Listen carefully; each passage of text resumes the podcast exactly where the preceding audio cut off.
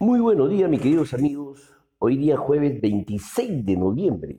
Su informativo Tiro de Seca. Queridos amigos, vamos a hacer comentarios acostumbrados de reporte diarios en el panorama internacional, nacional, no sin antes compartir la cifra MINSA y también de la Universidad de Oxford, donde menciona que basaron la barrera de los 60.207.000 casos de infectados en el mundo. En el Perú alcanzó la cifra de 954.459 y 35.727 fallecidos. En el panorama internacional podemos comentarles que la sesión, durante la sesión de, ayer, el cobre alcanzó los 3.35 dólares por libra. Otro, otro dato es que eh, la compañía UNAE Biomedic, miembro del programa COVAX Facility, informó que se ha recibido compromiso de compra por 140 millones de vacunas contra el COVID-19, valorizado en 2.8 mil millones de dólares. Estas dosis estarían dirigidas a países en desarrollo como Brasil, Ecuador y Perú. En Estados Unidos, el electo presidente comunicó que los primeros 100 días de su mandato presentarán un proyecto de ley ante el Senado que permita dar la nacionalidad estadounidense a aproximadamente 11 millones de indocumentados. También se prevé revocar órdenes ejecutivas como la ley de agua limpia y aire limpio. En Europa, la Comisión Europea comunicó que posiblemente a finales de diciembre llegarían los primeros lotes de vacunas contra el COVID-19, por lo que sugirió que los países miembros prepararan la logística necesaria para su inoculación. Y por último, en Francia, el presidente Emmanuel Macron informó que los comercios no vitales podrán operar a partir del 28 de noviembre bajo estrictos protocolos sanitarios. Sin embargo, bares y restaurantes continuarán cerrados hasta el 20 de enero. Asimismo, se está evaluando levantar el confinamiento a partir del mediado de diciembre. Y en nuestro panorama nacional, eh, los hechos más relevantes ocurridos, podemos comentarles que el ministro de Economía, Waldo Mendoza, prevé que la inversión pública alcanzaría un crecimiento de 18.7% en noviembre, con lo que anotaría un tercer mes en el terreno positivo. Asimismo, indicó que durante el segundo semestre el PBI se contraería en 7.1% frente a lo que registró en el primero de menos 17.1%. Y por otro lado, el Ministerio de Economía y Finanzas aprobó una transferencia de 7.3 millones de soles a la OMPE para financiar las actividades del proceso electoral del 2021. Otro hecho relevante de la política, mediante el Decreto Supremo 354, raya 2020, se aprobó el Reglamento Unificado de Normas para el Sistema Nacional de Pensiones, este busca flexibilizar los requisitos y procedimientos para otorgar pensiones a los afiliados. Por ejemplo, se dispone brindar bonos de reconocimientos al pasarse al sistema privado de pensiones. Asimismo, se podrá acreditar hasta seis años de aporte a través de una declaración jurada si es que no se cuenta con los documentos necesarios.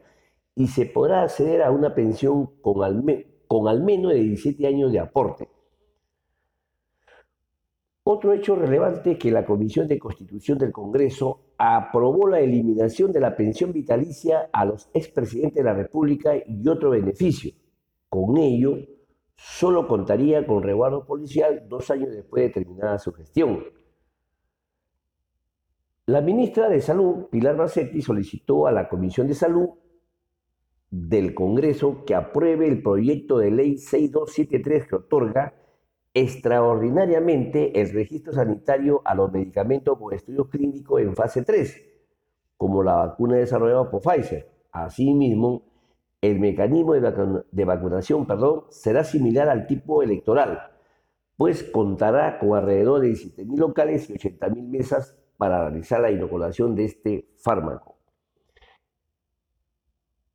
El ministro de Cultura comunicó que el gobierno está evaluando la apertura de teatros y otros espacios similares a un aforo del 30%, cumpliendo los respectivos protocolos sanitarios. Y por último, la Autoridad Nacional de Servicio Civil informó que movilizarán hasta 100 gerentes públicos para fortalecer 15 unidades de la Policía Nacional. Tras la última disposición del presidente de la República, Pública Francisco Sagasti, siempre en vía de mejorar y reformar dicha institución. Como sabemos que han pasado al retiro 18 generales y también han aceptado renuncia de comandantes generales. Así que este tema va a seguir, van a seguir quedar, porque recordemos que en el gobierno de Humala se, se dictó la norma que los ascensos serían por meritocracia, o sea, de acuerdo al orden de mérito y parece que por ahí hay alguna una mala interpretación. Estamos volviendo a las malas interpretaciones jurídicas, algo que ya habíamos pasado anteriormente en los casos de, eh, mejor dicho, para aclarar, se tiene que demostrar que, que el ministro de Interior se acogió a una norma con una excelente interpretación jurídica. Así que eso es todo por hoy, mis amigos, pero quiero compartir un tema que, que, como sabemos, el día martes nosotros anunciamos que el Perú había, eh, se había endeudado con bonos de hasta más de 100 años, un récord en la historia. Pero ¿qué significa ese endeudamiento del Perú en bonos? Como todos sabemos que hemos vivido, estamos viviendo las peores crisis políticas el Perú lanzó un bono centenario. Este lunes se endeudó por primera vez hasta 101 años de vencimiento. El país ha emitido 4 mil millones de bonos en dólares a plazo de 12, 40 y 100 años a tasa de interés entre 1.86 a 3.23. Pero en la realidad, ¿qué significa esto? ¿No? Primeramente que los bonos han sido aceptados es decir, que somos un país confiable para las inversiones debido a las cifras macroeconómicas. La cantidad también de reservas internacionales que poseemos, el fondeo y el nivel de deuda con respecto a nuestra producción son todavía sólidas. El sistema financiero también es sólido, lo mismo que deberíamos trasladarlos al sistema político. Si tuviéramos estabilidad política, definitivamente estaríamos también camino al desarrollo. Ahora, ¿cómo afecta o beneficia a todos los peruanos este endeudamiento? Este nuevo ingreso de recursos al Estado podría seguir otorgando subsidios para los sectores menos favorecidos. Además, las tasas de interés en el mercado interno deberían caer en la banca del sector privado, lo que permitiría obtener créditos con menores intereses. Asimismo, este endeudamiento permite que el país adquiera la dosis que se requiere de la vacuna contra la COVID-19. Bien, queridos amigos, ese es todo por hoy. Mañana volveremos con otro tema, no sin antes compartir la frase del día que dice, pregúntate si lo que estás haciendo hoy te acerca al lugar en el que quieres estar mañana. Bien, queridos amigos, usar la mascarilla, protectores faciales, lavarse las manos correctamente, actividades físicas moderadas, fruta y sobre todo, queridos amigos, amarnos los unos a los otros. Definitivamente estamos, el deporte rey, el fútbol está de duelo. Como todos sabemos, el día de ayer falleció el astro, la, leyenda del fútbol, Diego Armando Maradona. Que en paz descanse y que Dios los tenga en su gloria. Muchísimas gracias. Hasta mañana, Dios mediante.